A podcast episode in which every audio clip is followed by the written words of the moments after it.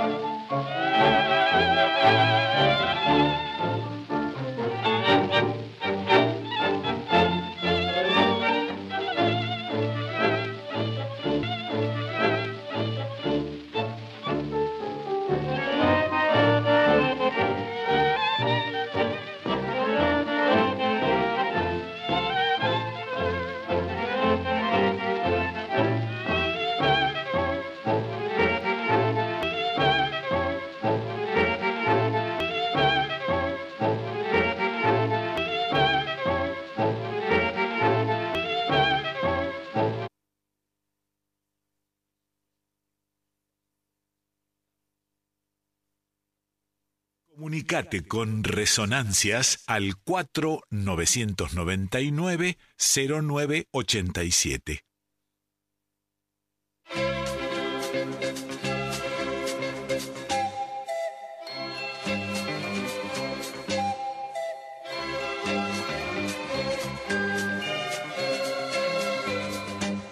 Bueno, un tanto accidentado el comienzo, porque estamos con músicas viejas, ¿eh? de la década del 30. Hoy Resonancias se va a ocupar este, un poco de repasar cómo venimos haciendo con otras décadas, ¿eh? siglo, la primera del siglo XXI, eh, alguna partecita de la década del 70, el año 1970 lo recorrimos musicalmente casi completo en lo que tiene que ver con nuestras músicas y aledaños.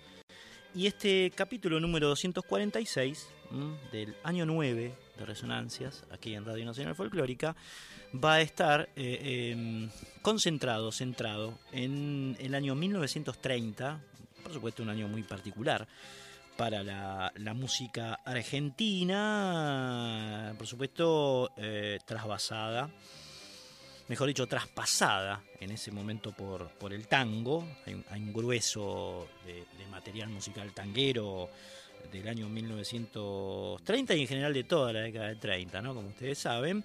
Pero bueno, eh, eh, específicamente en, este momento es, muy fuerte la presencia de grabaciones de este género criollo por antonomasia entre dos grandes sellos, dos grandes compañías que se disputaban los, los autores, ¿no? aquellos que eran las figuras preponderantes del tango argentino en el, en el momento. Vamos a escuchar ahora entonces, eh, ya que estamos con esto, a un estribillista, estribillista, mejor dicho, perdón, estribillista que era, bueno, quien cantaba en general eh, muchos tangos por la época, ¿eh? el estribillista, había muchos, que después se transformaron eh, algunos de ellos en cantores, otros pasaron, digamos, al ostracismo, pero bueno, les vamos a presentar aquí una versión de Tinieblas, ese tango de Elvino Bardaro, violinista, que después sería, por supuesto, de Astor Piazzolla y Juan Miguel Benich llamado Tinieblas, eh, el estribillista. Esto fue grabado el 16 de octubre del año 1930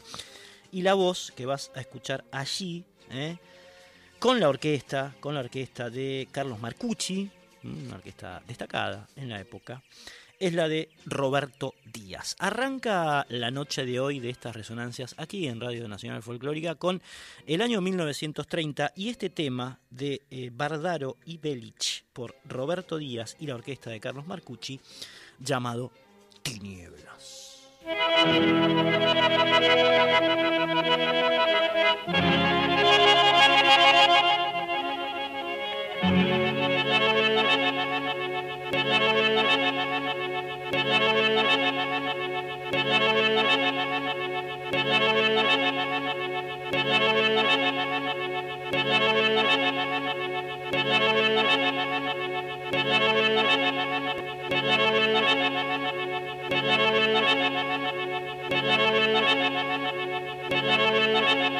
Cristian Vitale. Resonancias en Folclórica 987.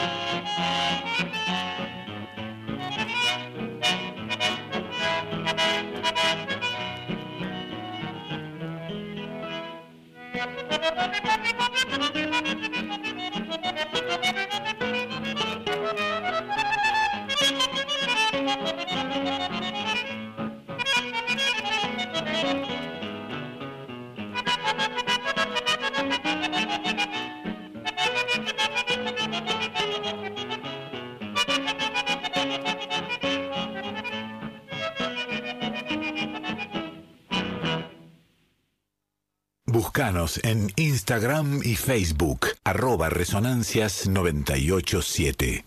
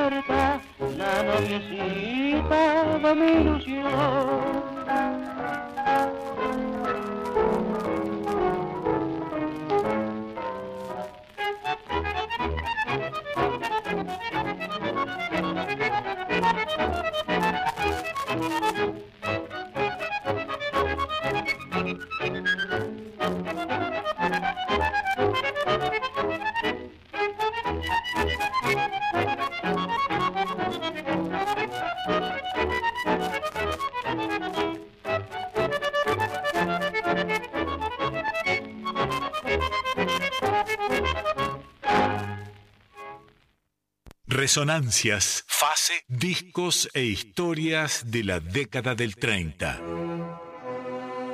Ahí lo escuchamos a don Quique Pessoa, entonces eh, acertando acerca de la década que vamos a estar recorriendo durante varios programas. ¿eh? Arrancamos con el año 1930, recién escuchabas del 16 de octubre una grabación de ese momento primaveral del año 30 de la orquesta de Marcucci con Roberto Díaz como estribillista haciendo Tinieblas de Elvino Pardaro y Juan Miguel Belich. Y nos vamos a ir hacia el otoño de aquel año porque el 23 de mayo, el 23 de mayo, esta misma orquesta, ¿eh? que, en la cual cumplía un destacado papel el segundo bandoneón, ¿eh? estamos hablando de Salvador Grupilio, eh, graba una versión de Mi Dolor, que es eh, una composición de Manuel Meaños, 23 eh, de mayo de 1970. Marcucci y Grupilio en, este tango, ustedes lo van a, saber apreciar, por supuesto, tocan como a dos voces, no es fácil, tocan como a dos voces, entre puentes pianísticos y algunos roles melódicos bastante armonizados, equilibrados.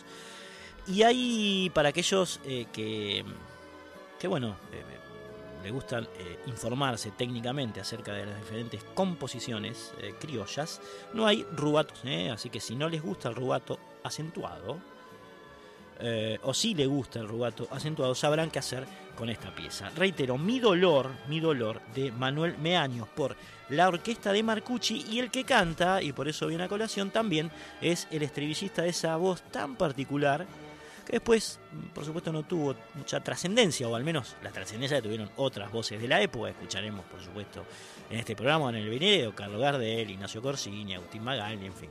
Roberto Díaz no tuvo esa suerte, pero es un registro sonoro, casi arqueológico, que está bueno eh, redescubrir aquí en Radio Nacional Folclórica. Mi dolor, el que canta Roberto Díaz, estribillista, che, dale.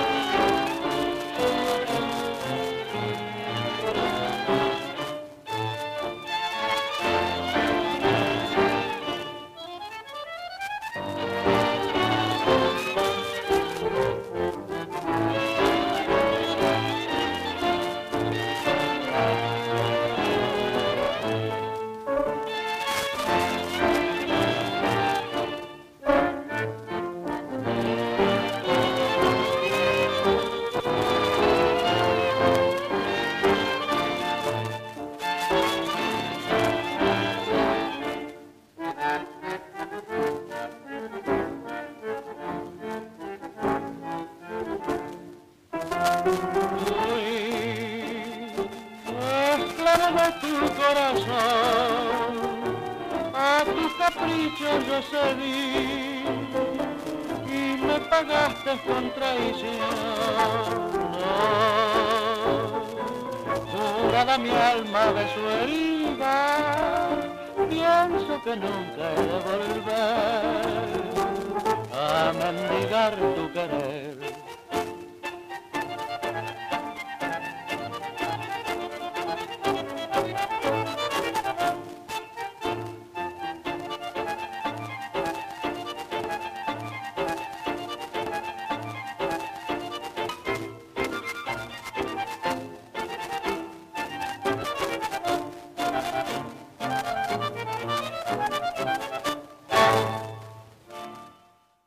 Mandale un audio a Cristian al 11 3791 1688.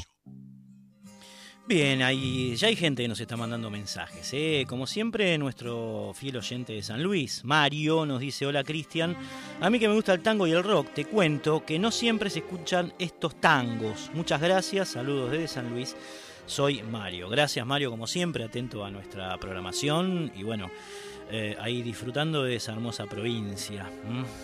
Bien, para comunicarse con nosotros entonces, tal como lo hizo Luis, tienen el WhatsApp por escrito que es el 11 3109 5896. Reitero el WhatsApp 11 3109 5896 o si no ya está el teléfono eh, para que se comuniquen aquel que quiera hacerlo a la vieja usanza, digamos, llamando y dejando un mensaje al 4999 0987. Reitero 4999 0987. También lo dice Quique, ¿no, Andrés? Sí. Comunicate con Resonancias al 4999 0987. Bien, ahí está entonces, pueden comunicarse con nosotros. Arrancamos hoy con la década del 30, estamos atravesando el año 1930 con, como decía Mario recién, algunos tangos bastante desconocidos, digamos que la historia ha dejado de lado, son los, los lados B, si se quiere, ¿no? Pero que bueno, permanecen en el acervo de nuestra música nacional y popular y tratándose del año en el que se trata, eh, hay una preponderancia de, estas piezas que en el olvido o no han trascendido y han hecho de, de nuestra música criolla algo de un valor impresionante. Por ejemplo, el 28 de julio, hablando de rarezas y de perlas escondidas de nuestro tango, la orquesta de Brunswick, eh, Brunswick, la orquesta Brunswick, eh, una orquesta que también bastante eh, desconocida, es casi un hallazgo escucharla hoy, pero que muchos dicen, y ni siquiera se sabe este dato, estaba dirigida por nada más y nada menos que Pedro Mafia. Supuestamente, quien dirige la orquesta Brunswick, y esto no está constatado eh, del todo el dato es ese gran bandoneonista argentino, eh, Mafia. Dice empieza y nace en Mafia y Lawrence, Lawrence y Mafia. Bien, aparentemente es el director al que vas a escuchar ahora precisamente y paradojalmente, o no tanto, haciendo eh, esta pieza que suena muchísimo a Julio de Caro, otro de los grandes, Julio de Caro. Va entonces, qué bomboncito, che, es un instrumental este, compuesto por Ricardo Luis Brignolo, por la orquesta típica Brunswick, aparentemente dirigida por Pedro Mafia.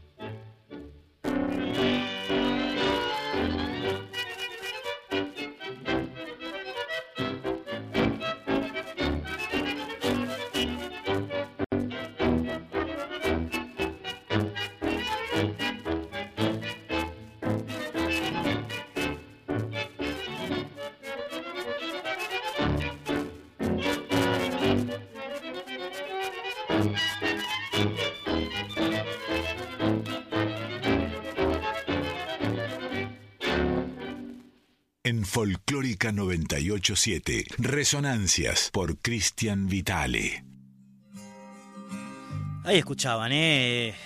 Podría intuirse que es mafia el director, ¿eh? podría intuirse que es mafia. En esta pieza, qué bomboncito, eh, grabada como decíamos antes, el 28 de julio, pleno invierno de 1970, por la orquesta típica Brunswick, ¿eh? Otra perlita de aquellos momentos transicionales del tango, argentino, ¿no? en el que se estaba pasando de formas más canyengues, después guitarrísticas, a ya eh, la, la, cuestión de las grandes orquestas que proliferarían, eh, sobre todo durante la década del 40, ¿no? un periodo transicional del tango en el cual adquiere muchísima fuerza, por supuesto, el tango canción, que había tenido como uno de sus pioneros, tal vez eh, el gran fogonero, digamos, ¿no? el gran fogonero, en el señor Carlos Gardel, no sé si lo conocen, Carlos Gardel, el 15 de abril del año 1970 graba esta pieza que vas a escuchar ahora y nos metemos con el primer artista cumbre del día, Carlitos Gardel, eh, que tuvo un muy,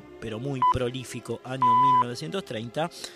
Eh, cantando esta versión de Lo han visto con otra, eh, clásico que lleva la letra y la música de Orazio Pettorozzi, bastante italiano este hombre, compositor grande y música y Carlos Gardel como siempre haciéndose cargo de, este tema. 15 de abril de 1970 lo han visto con otra por Carlos Gardel que nos va a mantener ocupados durante un tiempito en estas resonancias.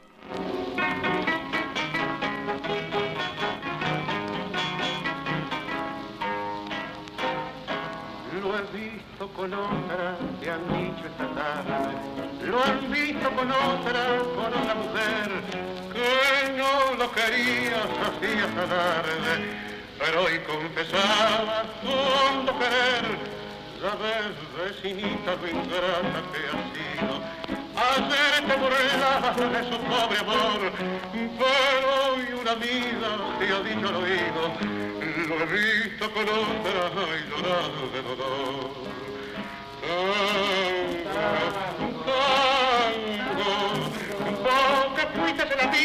por mirarte de favor. Tango, tango, hoy precisa de tu ayuda para calmar su dolor. Tango, tango, vos que estás en todas partes, esta noche es la ocasión. De que llegue hasta su reja el eco de una queja de un triste bandoneón.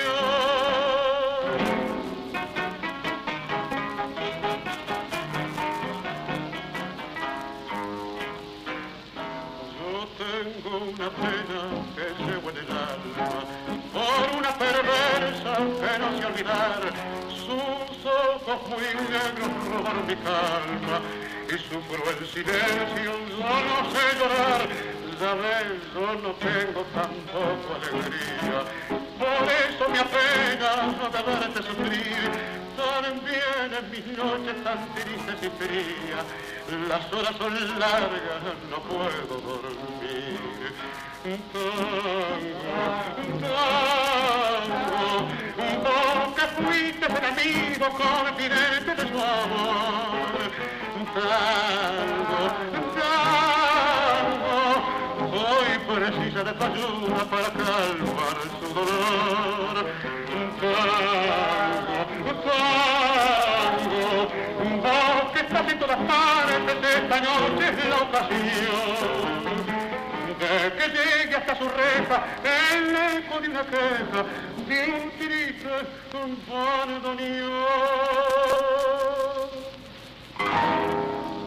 Resonancias, fase, discos e historias de la década del 30. Notarán ustedes que, bueno, el sonido tiene que ver con la época, ¿no? Si bien estos temas fueron remasterizados, fueron trabajados durante la década del 60, del 70, hay, hay situaciones eh, estéticas, digamos, respecto del sonido que no, no se pueden resolver. Eh, y es la única manera que hay de recorrer, digamos, aquellas viejas piezas de la década del 30. Eh, nótese que estamos hablando de grabaciones que hicieron de manera muy, pero muy austera hace ya este, 90 años. 90 años. Así que bueno, eh, esto, y el tipo la voz, ¿no? Cada día- ¿Será, ¿Será verdad? ¿Será en serio que cada día canta mejor Gardel, che? Eh, ¿Será el mejor cantor de tangos? ¿Será? Se me ocurrió tirar esta pregunta al aire por si alguien se quiere, se quiere este, explayar al respecto. ¿Será el mejor Gardel o hay otros? ¿O Corsini cantaba mejor? ¿O Magaldi cantaba mejor? ¿O el polaco Goyeneche cantaba mejor?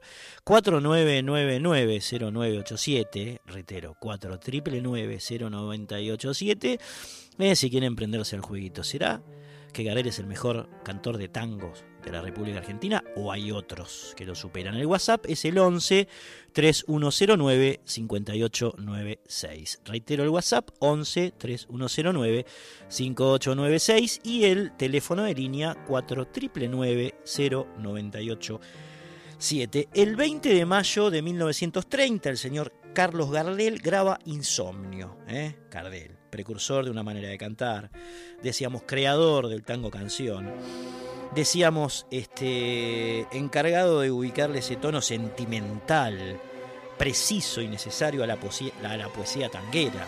¿m? Gardel. Grababa no solamente tangos, ¿eh? obviamente, obviamente no solamente grababa Gardel tango, sino que estamos en una época eh, en la cual eh, los géneros no, no estaban tan diferenciados como sería después a partir de la década del 40 o del 50, y sobre todo del 60. Eh, los cantores de tangos eran definidos más bien como cantores criollos, y, además de, de- de dedicarle sus voces al 2x4, lo hacían también a otros géneros, ¿eh? a otros géneros. Por ejemplo, el triunfo, por ejemplo, el estilo, por ejemplo, la tonada. Se confundía a menudo bajo un corpus estético que, era, eh, que eran las músicas criollas. Eran las músicas criollas. Y por supuesto que Carlos Gardel grabó de todo. ¿Eh? De todo. En el año 1930, entonces, decíamos que es el año que nos compete ahora, el 20 de mayo, eh, entró a los estudios para hacer esta versión, esta versión de Insomnio. Insomnio es una canción campera, no es un tango, digamos, ¿no? Está más relacionado con lo que hoy se entiende como, comillas, folclore o comillas, música de raíz, que con eh, el tango propiamente dicho y definido con sus cánones y sus patrones, ¿no? Canción campera que ya él había grabado en el año 1927, esta fue la segunda eh, grabación, le pertenece la música a Américo Chirif y la letra a José Alonso y Treyes.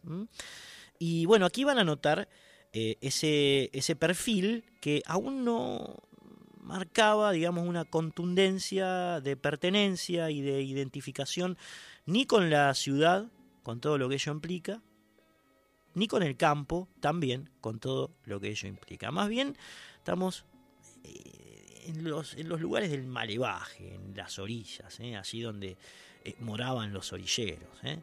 Insomnio, Carlos Gardel.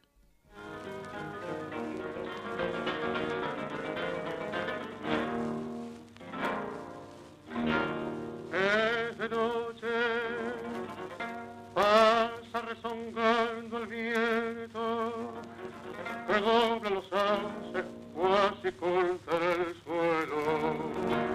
Y el fondo oscuro de mi rancho viejo, tirado sobre el catre en lechos de tiento, aguaito las horas que han de traerme el sueño.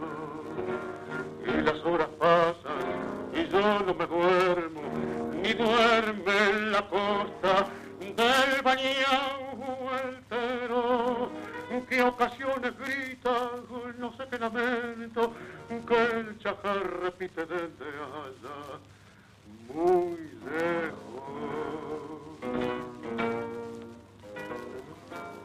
Pucha que son largas las noches de invierno.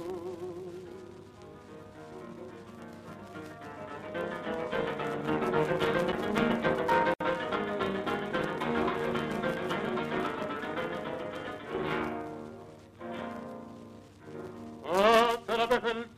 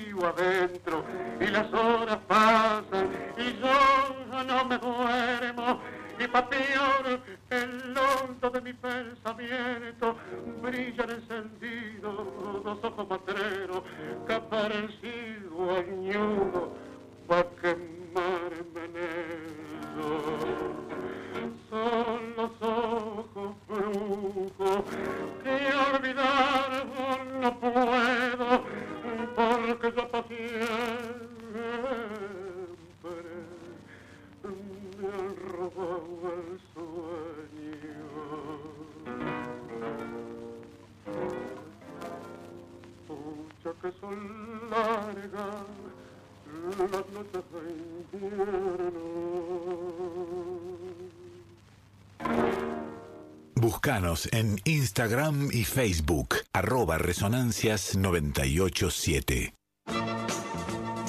Pucha que son largas las noches de invierno, che. Eh, cantaba Gardel en esta versión de eh, Insomnio, eh, música campera, música de la llanura, música de la pampa húmeda de Américo Chirif y José Alonso y Treyes. Aquí en estas resonancias está en la operación técnica la señorita Andrea Gianetti. Mi nombre es Cristian Vitale. Vamos, como saben, todos los sábados a la medianoche, los viernes a la medianoche, sábados, primeras eh, horas del sábado aquí en Radio Nacional Folclórica y nos vamos a meter ahora, estamos recorriendo la década de 1930, este es un programa tiro la data eh, de historia musical, lo vamos recorriendo por décadas, digamos. Música e historias, o músicas con sus historias. Y lo hicimos con la primera década del siglo XXI, después pasamos un ratito por la del 70, que vamos a retomar eh, en algún otro momento de este, de este largo devenir, y ahora estamos en la década del 30, específicamente en el año 1930, que tuvo, por supuesto, en Carlos Gardel a uno de sus grandes protagonistas. Grabó muchísimo ese año, el Morocho de Abasto. Por ejemplo, el 30 de septiembre eh, de 1970, del 1930, perdón, se mete con un tango, un tango que sería un clásico versionado por muchísimos cantores, Hugo del Carril, Alberto Gómez, Alberto Marino, Raúl Lavie, Virginia Luque, eh, Miguel Montero, muchísimos cantores grabarían este, este tema que vas a escuchar ahora. Es un tema que le pertenece a Celedonio Flores, la letra le pertenece a Celedonio Flores. Había eh, nacido como un instrumental en el año 1921, escrito por Pedro Mafia, casualmente. Y se llama, seguramente ustedes ya sabrán de qué estamos hablando, La Mariposa. La Mariposa, un tema de abandono, de desamor, que tiene algunos vínculos, vínculos con otras de, de las influencias musicales del tango, que es este, la ópera Rigoletto de Giuseppe Verdi. ¿no? Mucho del tango viene de allí, viene de Europa. El tango baja eh, en algún punto de los barcos también. ¿no? Eh, llega en los barcos, si bien adquiere su fisonomía de identidad y de pertenencia propia eh, aquí en Buenos Aires y sus alrededores y sus arrabales, viene de allí, ¿no? en gran parte. Y su instrumento estrella, al que Julio Pane llama turro, porque se lleva casi siempre el protagonismo en el tango, que es el bandoneón, es un instrumento europeo. Así que La Mariposa, que nace en 1921, es grabada por Gardel en el año 1930, el 30 de septiembre, de esta manera.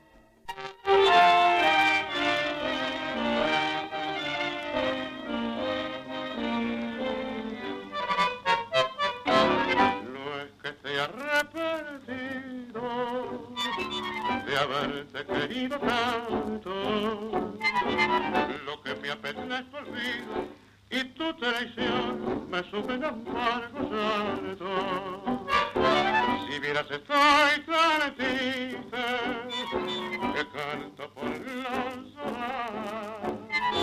Si para tu bien te fuiste, para tu bien te tengo que perdonar. Aquella tarde que te vi, tu estampa me gustó, bebeta de arrabal, y sin saber por qué yo te seguí, y el corazón te di, y fue tan solo por mi mal. Si fue sincero mi querer, que nunca imaginé la hiel de tu traición, que solo y triste viva me quedé sin amor y sin fe, derrotado al corazón. Después de libar traidora en el rosario de mi amor, te marchas engañadora para buscar el encanto de otra flor y buscar la mejor, la de más lindo color la ciega con tu hermosura para después engañarla con tu amor. Ten cuidado, mariposa, de los mentidos amores, no te cieguen los fulgores de alguna falsa pasión, porque entonces pagarás toda tu traición, toda tu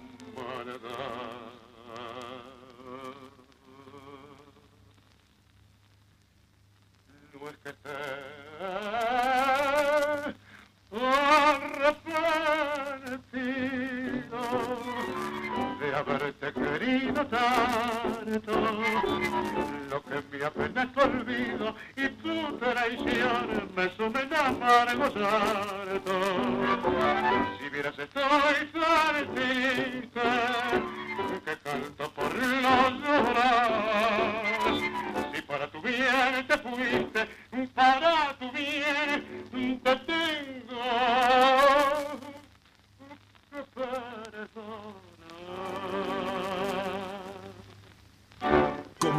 Con Resonancias al 4999-0987. Hay otra versión de La Mariposa que es casi contemporánea a esta grabada por Gardel el 30 de septiembre de 1930, que la hace precisamente uno de sus autores, me estoy refiriendo a Pedro Mafia, con eh, Francisco Fiorentino, que en ese momento era aún estribicista, antes de convertirse en cantor, digamos, en el gran cantor que fue el Tano Fiore, ¿no? Eh, es una versión que recomiendo más que la letra, porque bueno, las, letras de los tangos en general de acá de Tenerife son muy machirulas, así que eso hay que sobrevolarlo de alguna manera. Estamos en una época, digamos, que va en contrasentido con todo este corpus ideológico donde la mina era la traidora, el tipo tenía que perdonar y sufría de amor, bueno, toda esa zaraza tiene que ver con la década de 30, no con esta, por supuesto. Pero hay en estos tangos, digamos, una riqueza musical que es, copado, digamos, y está bueno eh, evocar, recordar, volver a escuchar. Por ejemplo, el gran contrapunto de violín, que si escuchan fino, en esta versión de La Mariposa por Pedro Mafia y Francisco Fiorentino, se van a deleitar. Entonces, recién escuchamos la de La Mariposa por Gardel. Por Gardel. Ahora van a escuchar La Mariposa por Pedro Mafia y, eh, y Francisco Fiorentino. ¿eh? Sí, ahí va, dale.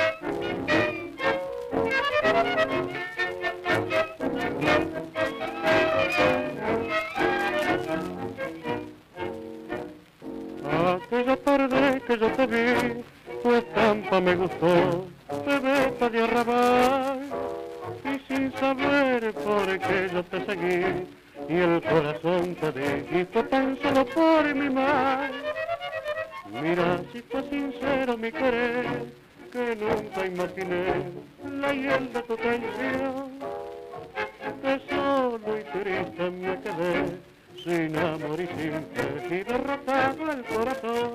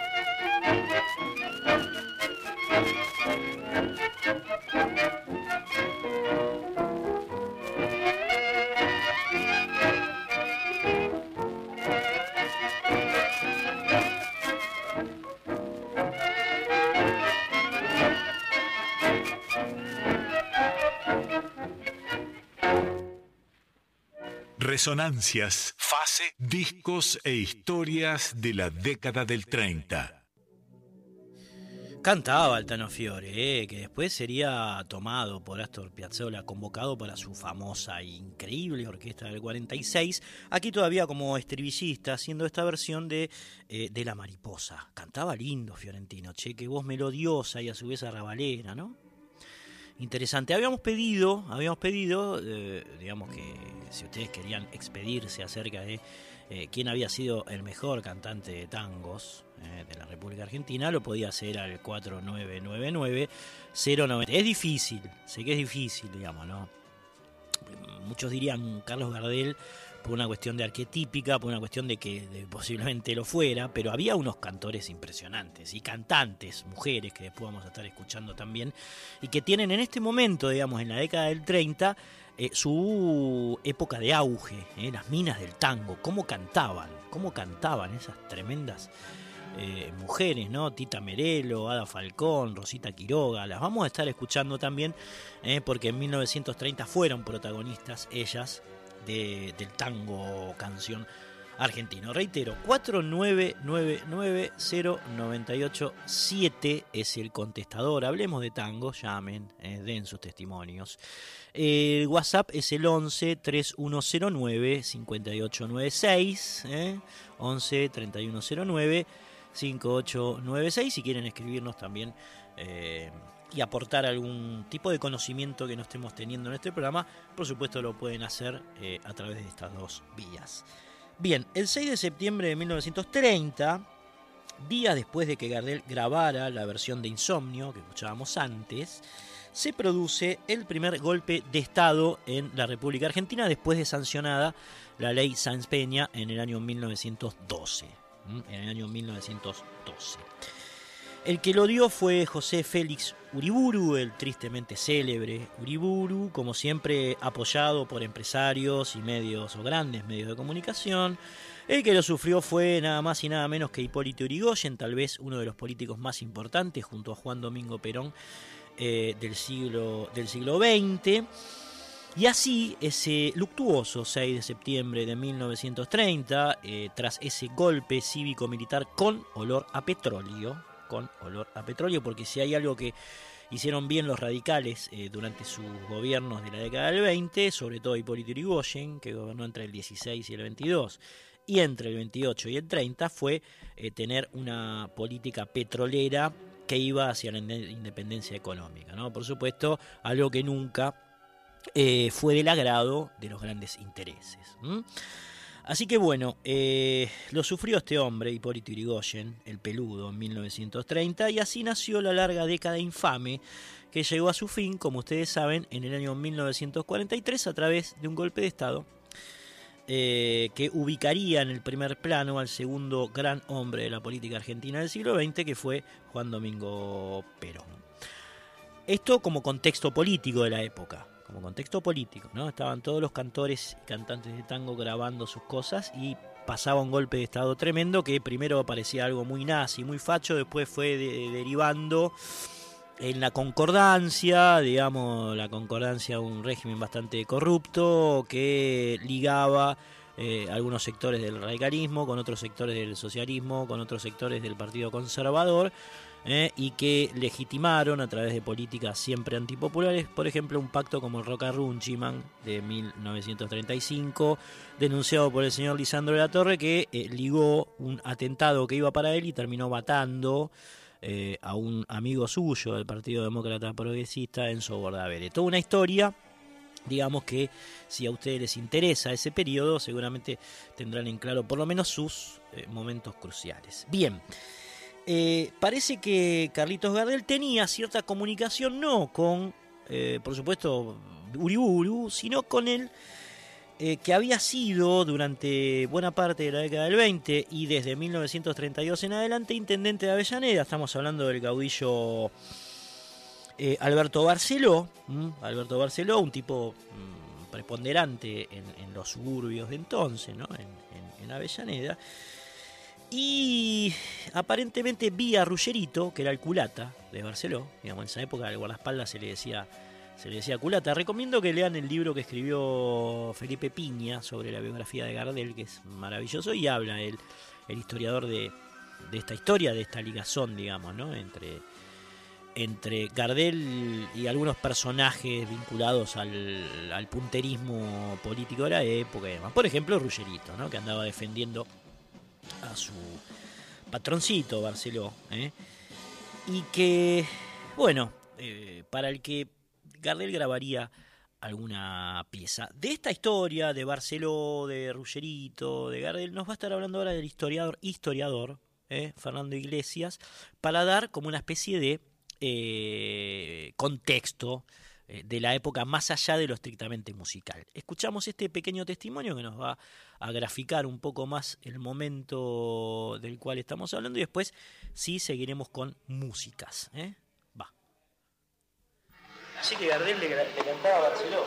Claro, Gardel, dicen que Gardel le cantaba a Barceló eh, y Barceló le daba una guita cuando terminaba de cantar, no porque Gardel la necesite, sino porque tenía una afinidad fuerte con, Barceló. ¿Y los tangos a Uriburu? Y, viste, el, tango, por ejemplo, a Irigoyen se le compusieron muchos tangos, y qué sé yo, a Agustín Pejusto se le compusieron tangos, y a Uriburu se le compusieron más de 30 tangos, según dicen. Y Gardel le grabó un tango que está compuesto por Uriburu. Gardel le grabó un...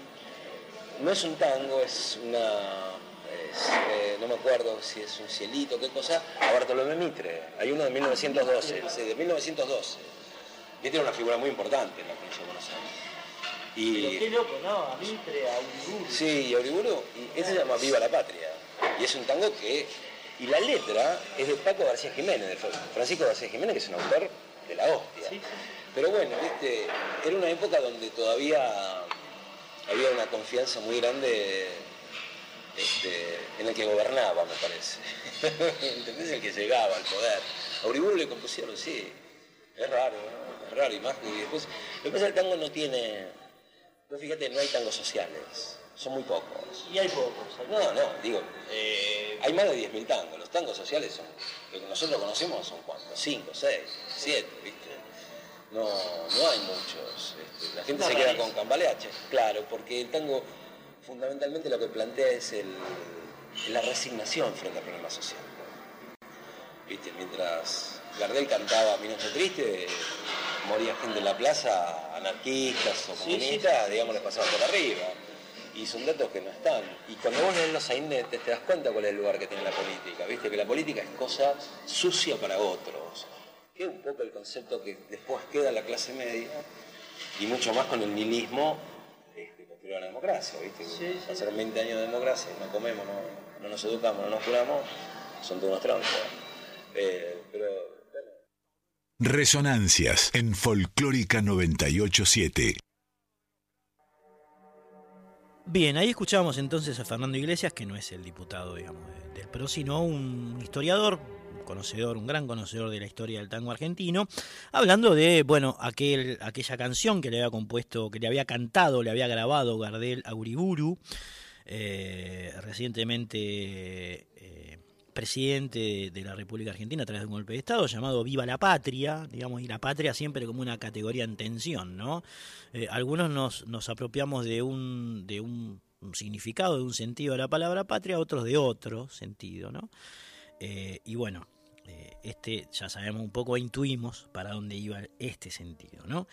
Eh, después hablaba, hablaba Iglesias ¿eh? de la inexistencia de tangos sociales, es decir, tangos jugados, tangos que hablen o que se ocupen de, de la cuestión propiamente dicha del sufrimiento social a causa de problemas económicos, políticos, lo que fuese. Hay. Es cierto que no hay muchos, pero hay. Por ejemplo, por ejemplo, el 16 de octubre de 1930 y descansando en la solidez de las guitarras de Aguilar, de Barbieri y de Riverol, el morocho del Abasto también hacía suya una canción de Discépolo, Enrique Santos, un genio, mordisquito, Discépolo.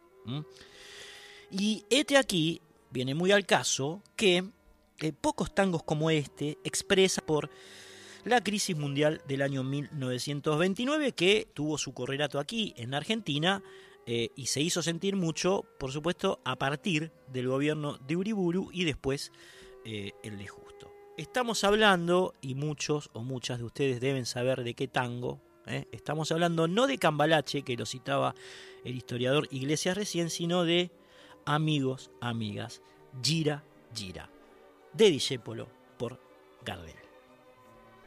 Cuando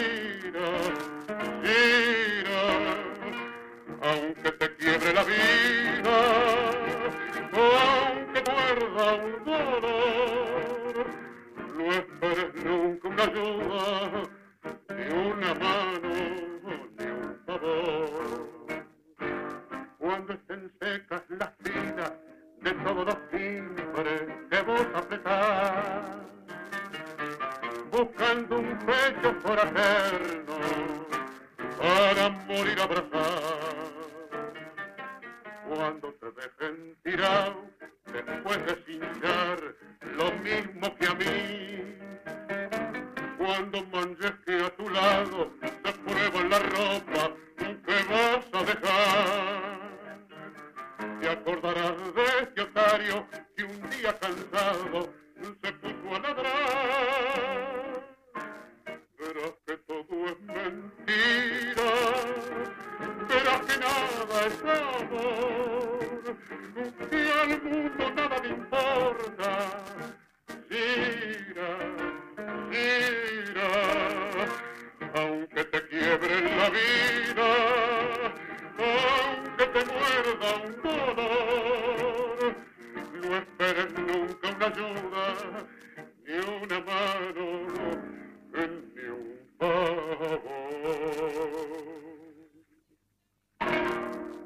Resonancias en Folclórica 987. También hay una versión de Tania de Gira Gira, ¿eh? Eh, de Tania, que fue, como ustedes saben, pareja de, de que también fue grabada en el año 1930. eh, Tania, que había nacido en Toledo, en España, como Ana Divis, en octubre de 1908. Y nos va a venir bien para compararla, digamos, con la de Gardel, ¿no? Porque en ese momento, bueno, aparecían estos grandes tangos, estos grandes clásicos, y sacaban números los muchachos y las muchachas para grabarlo, ¿no? Entonces, bueno, estaba Gardel haciendo Gira Gira, y casi a los días, Tania haciendo esta versión con otra orquesta, por supuesto, que es la de Alberto Castellano. Bueno, escuchamos a Gardel haciendo Gira Gira, y como es tan grosso este tema, tan enorme esta pieza y tan excepcional por su contenido en la historia del tango, Ahora vamos a escuchar a Tania, ¿eh? Gira Gira con voz de mujer.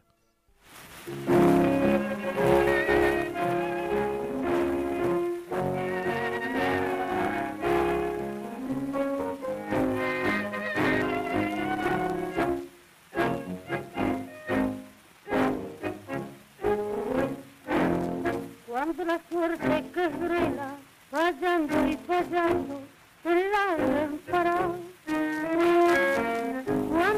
En la vía, sin rumbo desesperado. Cuando no tengas ni fe, ni tierra de ayer, pegándote al sol. Cuando rajes los tamangos, buscando este mango que te haga morfar la indiferencia del mundo que es y es mudo recién sentirá verás que todo es mentira verás que nada es amor que al mundo nada le importa. Gira gira aunque te quiebre la vida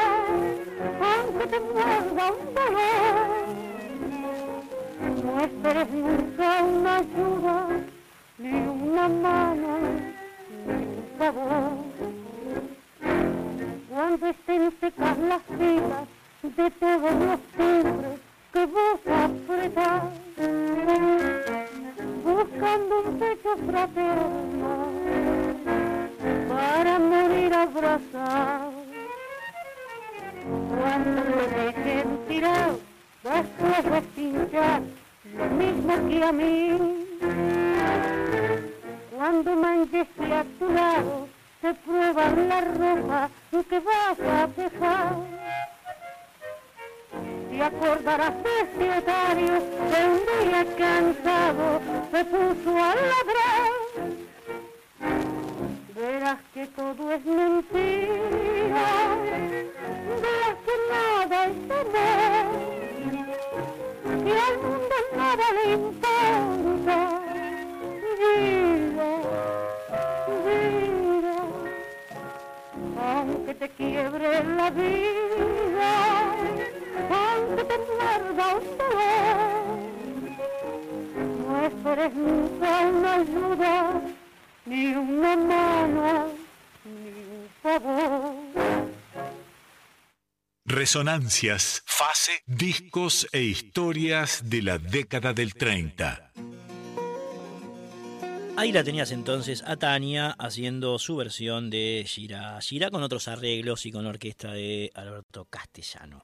Bien, volvemos a Carlos Gardel y vamos terminando un poco con eh, la producción del Zorzal Criollo eh, del año 1930, porque el 4 de noviembre, casualmente un día antes del nacimiento del poeta santafesino Edgar Morisoli, que muchos creen que es pampeano porque vivió casi toda su vida en La Pampa, pero Morisoli es de, Santa Fe. Aprovecho para mandarle un gran abrazo a Pedro Patzer, que es un admirador de, la poesía de, de, Morisoli, él siendo poeta, ¿no? Teniendo la autoridad como para, para destacar las letras de este, de este hombre que, como les decíamos, nació un día después que Gardel grabara casualmente este triunfo, teniendo en cuenta La Pampa, la llanura, ¿no? Decíamos antes que eh, muchísimos géneros y estilos eh, cantó eh, el abasto y este triunfo tal vez sea uno de los más bellos, en el sentido, los más bellos y los más significativos, en el sentido de que se metió en la pampa profunda, che, porque era música de raíz, música muy consustanciada con, por ejemplo, las grandes patriadas del siglo XIX, ¿no? Con, la época de la Confederación Argentina de Juan Manuel de Rosas, con los caudillos federales, en fin, el triunfo era un, género musical muy arraigado a ese momento de la historia argentina que eh, Gardel, eh, el 4 de noviembre de 1930, graba de esta manera. Es una maravilla esta pieza, me encanta. Eh, tiene, ya nos mete directo en, la gran historia del folclore. Es un triunfo que compusieron Mario Pardo y Santiago Roca y se llama, claro, La Tropilla.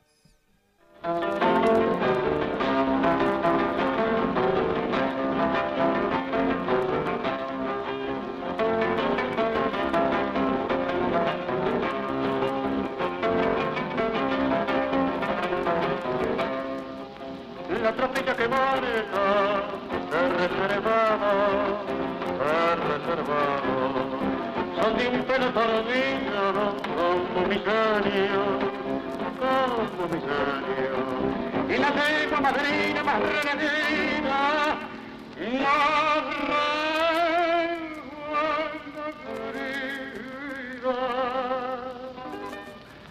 que las penas que mi alma se va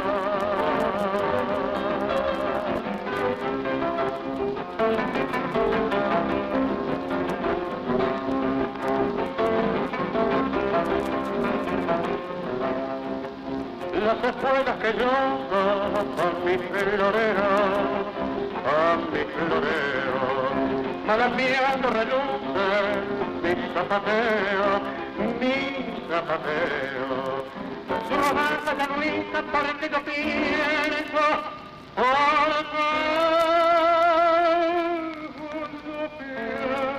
pienso que es cobarde quien hiere los indefensos.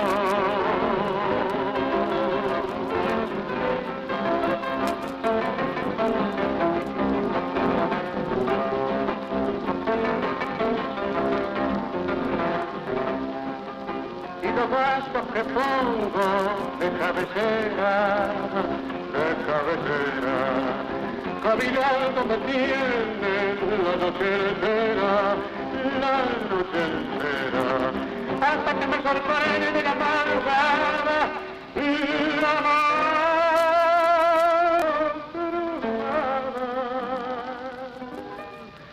Abrazado me quiere con mi peor nada.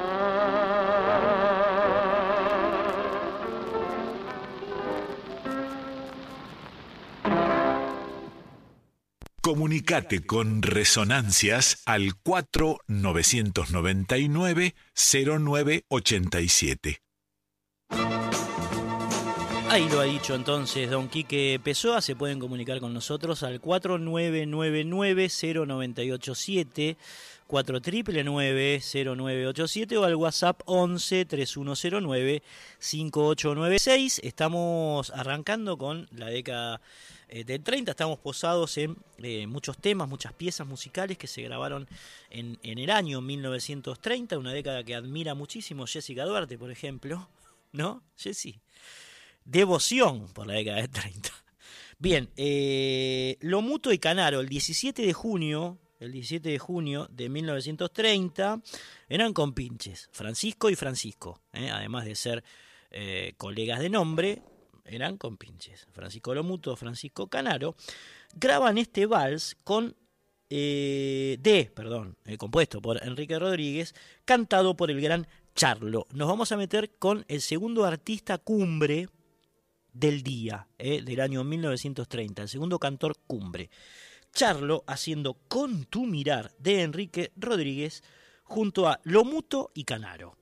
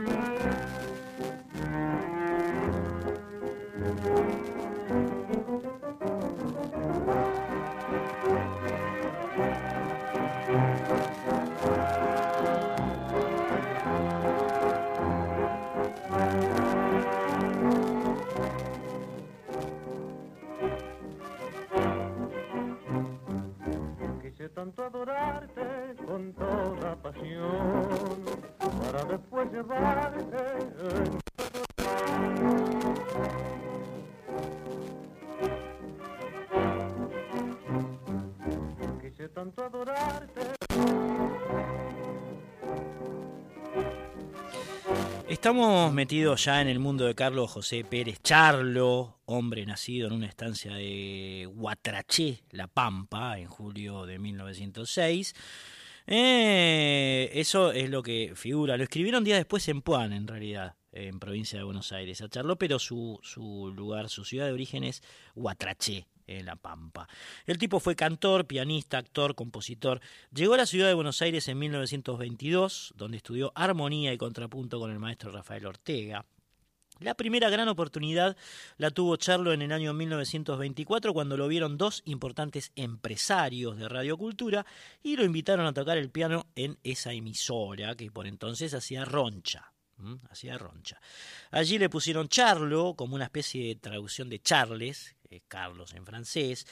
Al piano sumó su voz de barítono y de ahí al reconocimiento popular solo tuvo que grabar algunos discos para el sello Electra y luego ser contratado por uno de los dos, una de las dos compañías que se competía, como decíamos antes, los artistas en ese momento. Me estoy refiriendo a la RCA Víctor, que era la rival de Odeón, ¿eh? Emi Odeón. En 1927 Charlo dejó su profesión como abogado y se transformó, además de cantor y pianista, en una especie de galancito apto para las fotos de las revistas de moda o de las revistas en boga. Fue la época en que conoció a Francisco Canaro, por ejemplo, recién lo escuchábamos en un tema medio accidentado con su orquesta, siempre empapado en esas mieles, siempre empapado en esas mieles, nos estamos refiriendo a, por ejemplo, las revistas de moda, Francisco Canaro y se fue a grabar con el Audión, el sello que, como decíamos recién, competía con la Víctor. Pasó de la RCA Víctor al Audión, que era como pasar más o menos de Boca River. De Boca River. Allí en Odeón trabó contacto con otro Francisco, nos estamos refiriendo a lo muto. Y bueno, empezó a curtir ya o empezó a desarrollar un estilo gardeliano, austero, que luego fue formateando a su modo y mostrando en muchas partes del mundo, además de las radios del momento. ¿eh? Porque Charlo también pasó por Belgrano, también pasó por Splendid, también pasó por El Mundo, eh, aquella radio que estaba ubicada donde hoy está Radio Nacional, aquí donde estamos nosotros haciendo este programa en Maipú 555, Radio del Mundo, donde Charlo también eh, era locutor y se daba el lujo de anunciar sus propias piezas. El tipo se las anunciaba y después las cantaba. Él hacía todo. Charlo fue amigo de Ardel, fue amigo de Corsini, fue amigo de Edmundo Rivero, fue perseguido tras la revolución fusiladora del año 55 junto a Rodolfo Esquiamarela, por su condición de peronista, junto a Mariano Mores, también perseguido Mores, junto a Carlos Acuña, Tita Marelo, Lola Membrives, Hugo del Carril, Eduardo Cuitiño, y especialmente su mujer Sabina Olmos, que fue especialmente maltratada por los, este, los fusiladores del 55.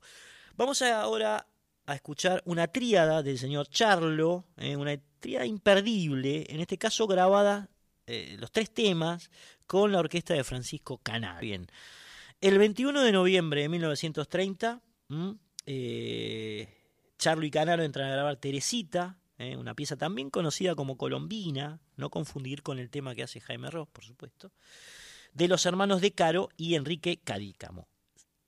Subsiguientemente va a sonar Recuerdos del Corazón, que es un vals, un vals de Biliengui y de Vita, y finalmente, del 8 de diciembre de 1930, ya cerca de los pitos de Año Nuevo, de aquel año bastante complicado para la Argentina, remordimiento de los señores Rotundo y Giso. Tríada de Chan Resonancias.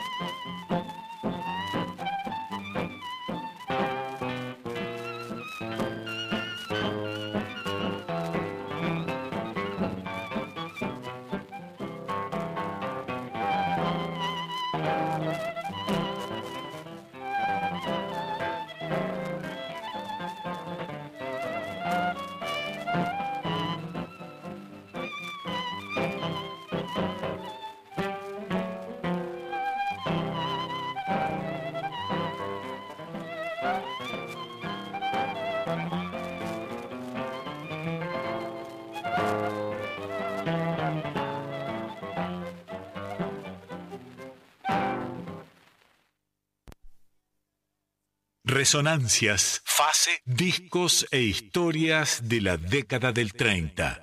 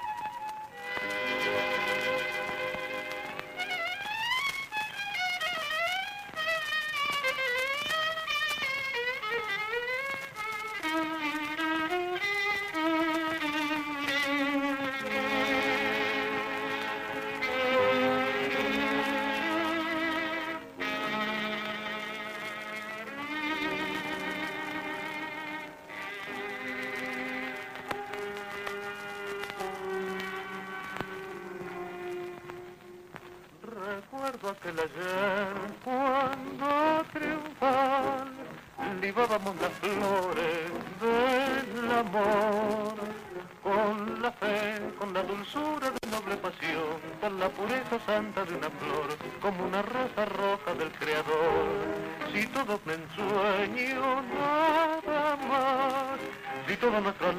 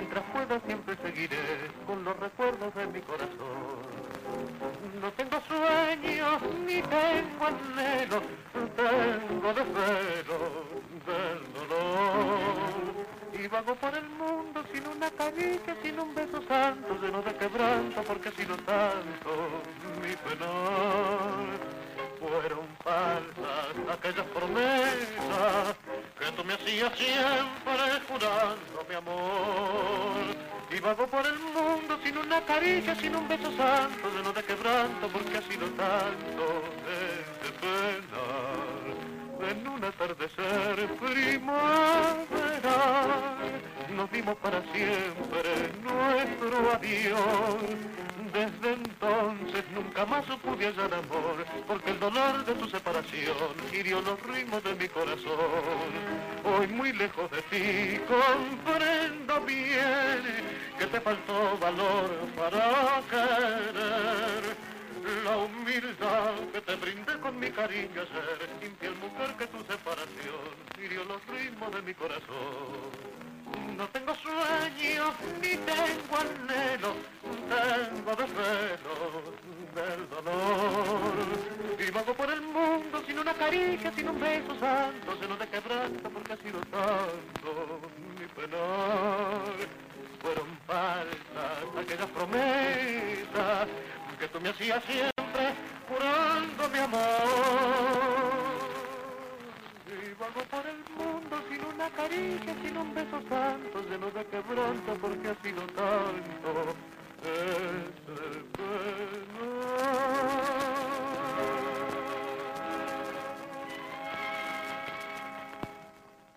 Resonancias, fase, discos e historias de la década del 30.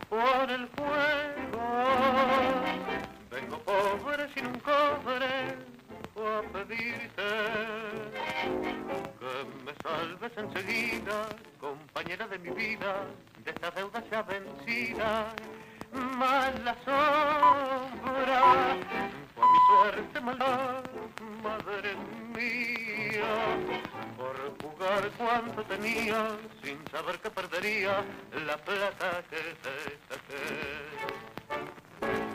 Madre, madre, yo te imploro y con dolor te suplico. Hagas otro sacrificio que será mi salvación. Es el último zarpazo que te doy con este asazo. Para saldar todas las deudas de mujeres, juegos, vicios. Pero madre, a vos te pido antes mil veces perdón por el juego. Vengo pobre sin un cobre a pedirte me salves enseguida, compañera de mi vida, de esta ya vencida. Mala sombra, por mi suerte maldecida, madre mía por jugar cuanto tenía sin saber que perdería la plata que te saqué.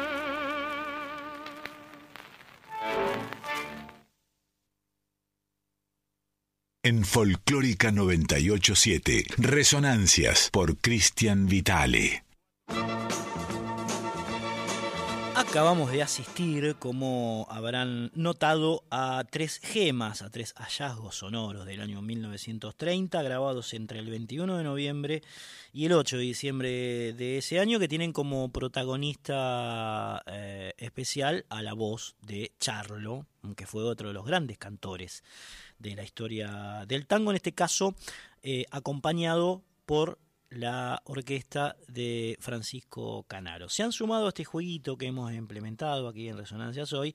Eh, Roberto de Quilmes y, Elizabeth Acuña de San Telmo nos dicen en el WhatsApp que efectivamente Carlos Gardel fue el mejor cantor de tangos que hubo en la Argentina. Sin embargo, Carlos Morán, Carlos Morán, que no nos dice de dónde es, pero sí eh, su gusto, él dice que prefiere a Ignacio Corsini, Altano Corsini, que hoy estaba, digamos, entre los programados, pero no vamos a llegar por la cantidad de piezas que se han grabado en, el año 1930, así que seguramente ustedes tendrán el próximo, el próximo programa, bueno, las grabaciones de Corsini, tanto eh, las que grabó con del repertorio de Bloomberg Basil, con aquellas que hizo sin este, tener esas brillantes plumas detrás. ¿eh? Bloomberg que es una dupla extraordinaria. Así que bueno, si quieren sumarse a este jueguito ¿eh? que hemos como para matizar la noche implementado aquí en Resonancias, pueden llamar al contestador, que es el 4999-0987, reitero, 4999-0987, o escribirnos un WhatsApp, como lo han hecho estos oyentes, y también bien tempranito Mario, ¿eh? de, allí, de allí de San Luis,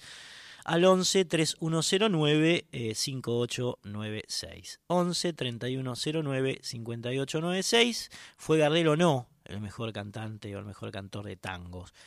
De, la historia musical argentina y esto viene al caso porque estamos recorriendo el año 1930 donde no solamente él sino otros grandes cantores como Fiorentino, como Charlo, como Agustín Magaldi han grabado, ¿eh? han grabado, o Fiorentino en su época de estribillista, escuchábamos una versión de él eh, minutos atrás. Bien, el 2 de agosto de 1970, nos vamos un poquitito atrás del momento en que se grabó esta tríada, una semana antes, una semana antes, datito, eh, de que nazca el Coya Mercado, el Coya Mercado allí en Abarapampa, en las altas alturas de, de Jujuy, el Coya que ha sido maestro, digamos, un gran, un gran pedagogo del charango, de la quena del siku, allí en el norte, un protagonista principal de nuestro folclore norteño. Una semana antes, eh, el vino Bardaro en violín, reaparece Bardarito, como decía Astor Piazzolla.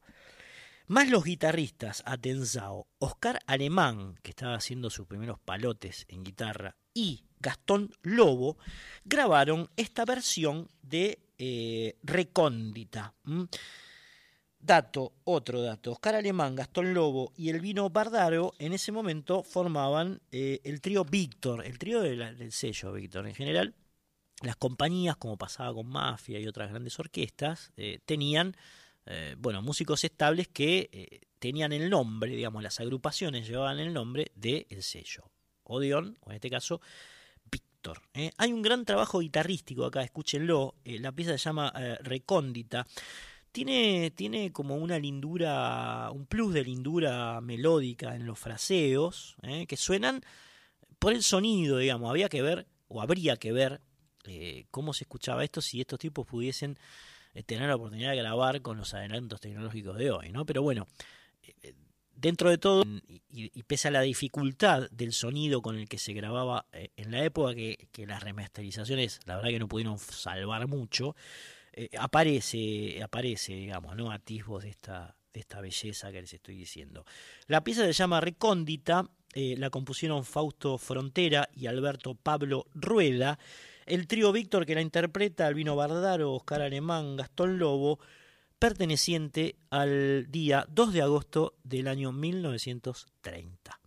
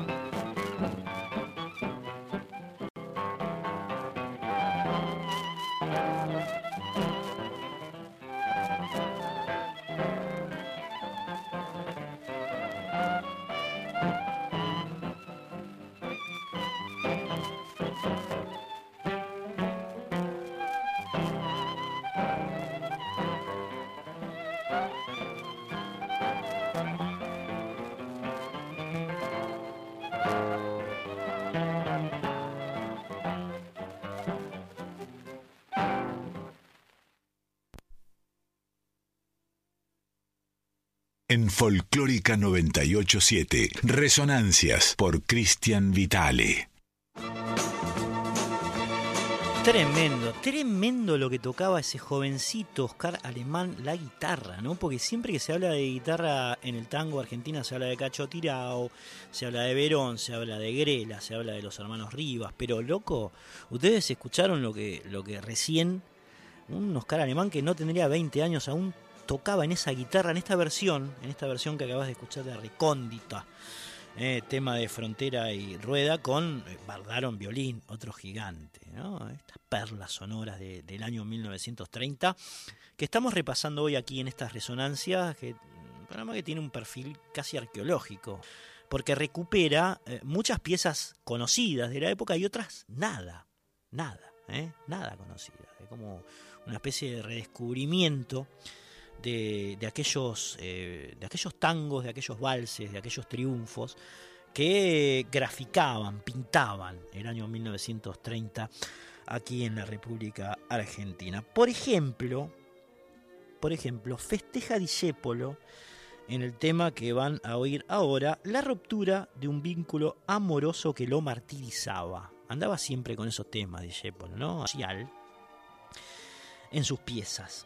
Declama, declama este complicado tango, porque es un tango complicado, otro estribillista. Escuchábamos antes a Fiorentino, estribillista, a Roberto Díaz, estribillista, y ahora a este hombre llamado Carlos Lafuente, ¿eh? estribillista que se le llamaba así en realidad a una especie de eslabón perdido entre eh, el cantor de sainetes, cantor de sainetes propio de la década del 10, y el de orquesta que habría de pasar a la palestra en la del 40. Era como una especie de, de cantor intermedio, ¿no? Entre el, cantor de orquesta, más allá de las voces este, preponderantes de Gardel, de Charlo, de Corsini, de Magaldi, en fin. Bueno. Eh, en general, los estribillistas acompañaban conjuntos que no pasaban de los seis integrantes, es decir, nunca ibas a escuchar un estribillista en algo que no fuese un sexteto y de ahí para arriba, digamos, ¿no? Sumo en un sexteto. Y bueno, en este caso, lo que, lo que vas a escuchar es la voz de la fuente como estribillista precisamente de la típica Víctor. De la típica Víctor. En esta pieza llamada justo el 31 de Discépolo, cuyas características, digamos, eh, en su historia, eh, tiene esta cuestión de, bueno, me peleé con mi mujer, vamos a festejarlo. Dale.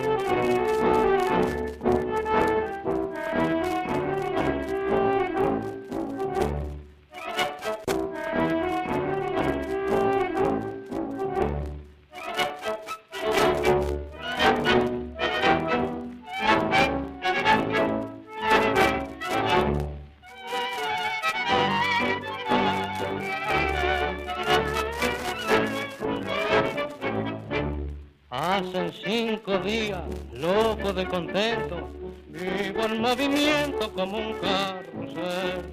Ella que pensaba apurarme el uno, justo el 31 yo la madrugué. Me contó un vecino que la inglesa loca, cuando vio la pieza sin un alfiler, se morfó la soga de colgar la ropa que fue en el apuro lo que me olvidé.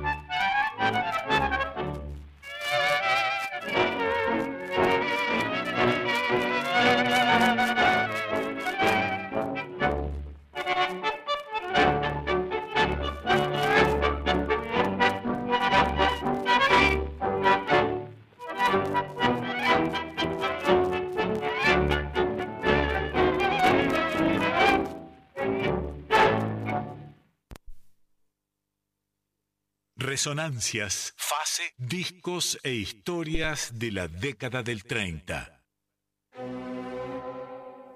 La típica Víctor y La Fuente como estribillista siendo justo el 31 recién, un tema de Discépolo que no se inscribe dentro del patrón llorón, que tenía muchos tangos en esa época, ¿no?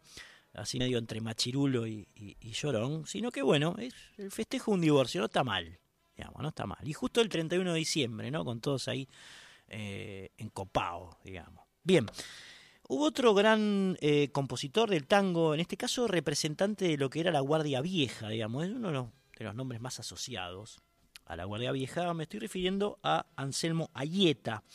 Eh, hay un estilo Ayeta que tiene que ver con eso del ritmo repetido, machacón, regular, que ya en esa época empezaba a vislumbrarse o a connotarse como tradicionalista o tradicional dentro de bueno, las nuevos, los nuevos sonidos del tango a partir de, eh, del laburo de, de, Caro, por ejemplo. ¿no?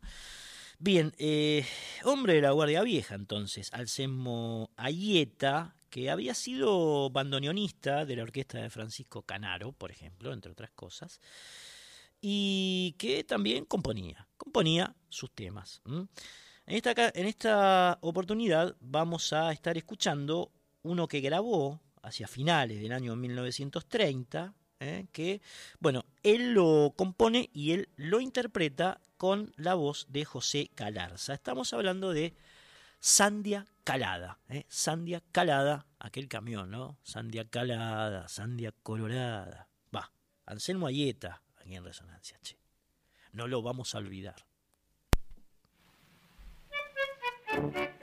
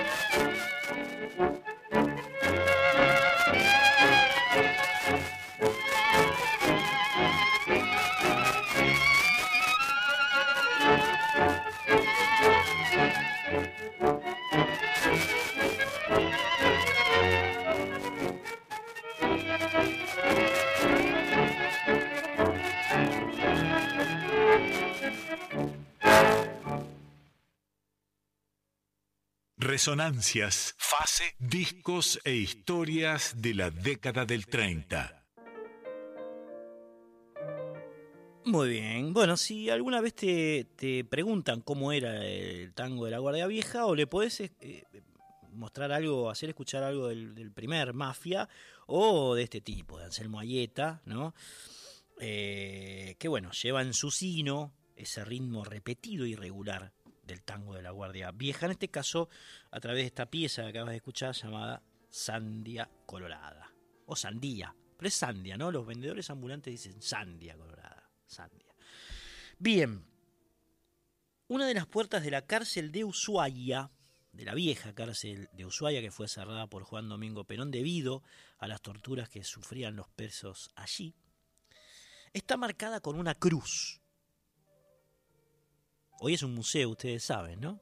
Quien haya tenido la oportunidad de, visitarlo es un viaje de ida a la cárcel de Ushuaia. Está la, celda del Petiso Orejudo, la celda de Simón que están los muñecos de ellos ahí vestidos de preso con esos trajes a rayas horizontales, azules y amarillos. Bueno, hay una puerta cruz. Cuenta la leyenda que esa es la de la celda donde pasó sus últimos días alguien que pocos conocieron, el penado 14. El penado 14 pues tenía el número 14, digamos, ¿no? En el grillete estaba identificado. El penado 14 un tipo que murió durante una noche fría, haciendo señas que nadie entendió y pidiendo por favor ver a su madre. Por eso está el dicho ese, se quedó haciendo señas como el penado 14, digamos, decían nuestros abuelos. Bien, el penado 14 también fue un tango escrito la letra, la historia que cuenta, eh, digamos, este hombre que muere haciendo señas y queriendo ver a su madre, pero que en realidad muchos no, no entendían qué era lo que quería decir el tipo. Esta letra la escribe Carlos Pese y Agustín Magaldi y Pedro Noda, Agustín Magaldi que fue otro de los grandes cantores de la época, ¿no? Le pusieron una música, también componía músicas Magaldi. Así que bueno, eh, como este tango fue grabado por el gran Magaldi en noviembre del año 1930, lo vamos a escuchar. Eh, es uno de los tangos más referenciados aparte, el Penado 14. Bien, eh, nos metemos en esa música y en esa letra tan contundente de, Peche para ir un poco redondeando, yéndonos tranquilos a descansar. El Penado 14 aquí, amigos y amigas, en Resonancia Radio Nacional Folclórica para ustedes.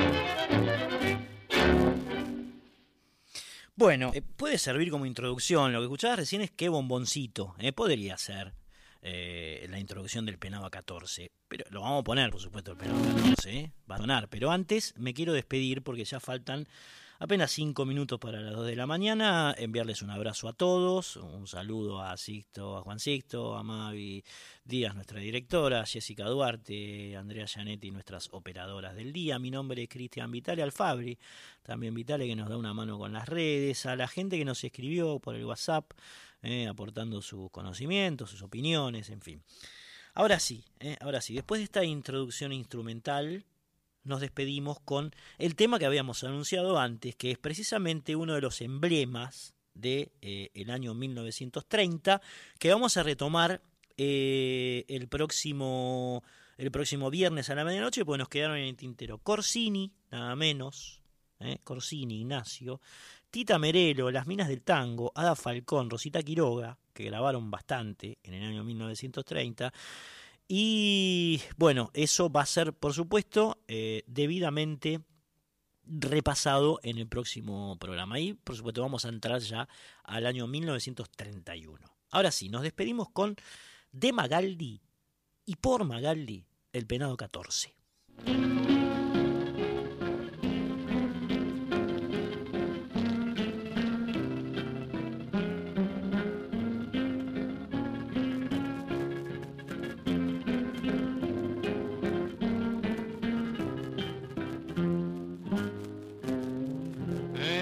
Celda oscura del presidio lejano, el penado 14 su vida terminó. Dicen los compañeros, el pobre presidiario murió haciendo señas y nadie lo entendió. En una noche fría, con preso deliraba, su muerte tan extraña dio mucho que pensar y sin embargo nadie de tantos carceleros se acercó a la celda del que no pudo hablar. Dejó una careta escrita con frase tan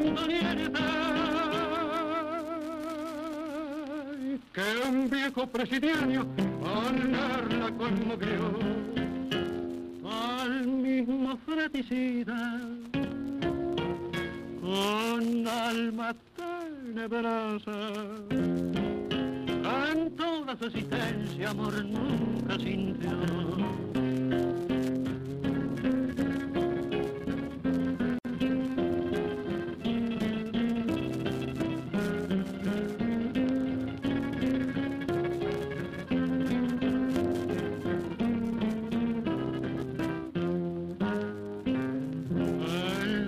Carta decía ruego al juez de turno que traigan a mi madre, les pido por favor, pues antes de morirme yo quiero darle un beso en la arrugada frente de mi primer amor, en la celda sombría del lejano presidio, su vida miserable el penado entregó el último recuerdo fue el nombre de la madre y su acento tan triste el viento lo llevó. Y dejó una carta escrita con frases tan dolientes que un viejo presidiario que la conmovió al mismo fraticida con alma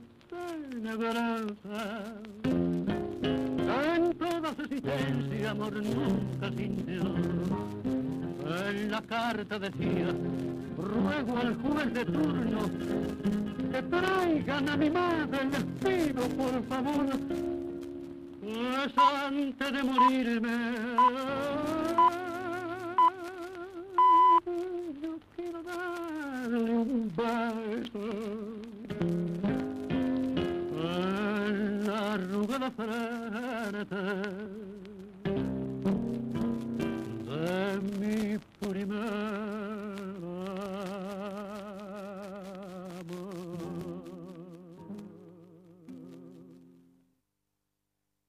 Les por favor, pues antes de morirme yo quiero darle un beso La arrugada frente de mi primer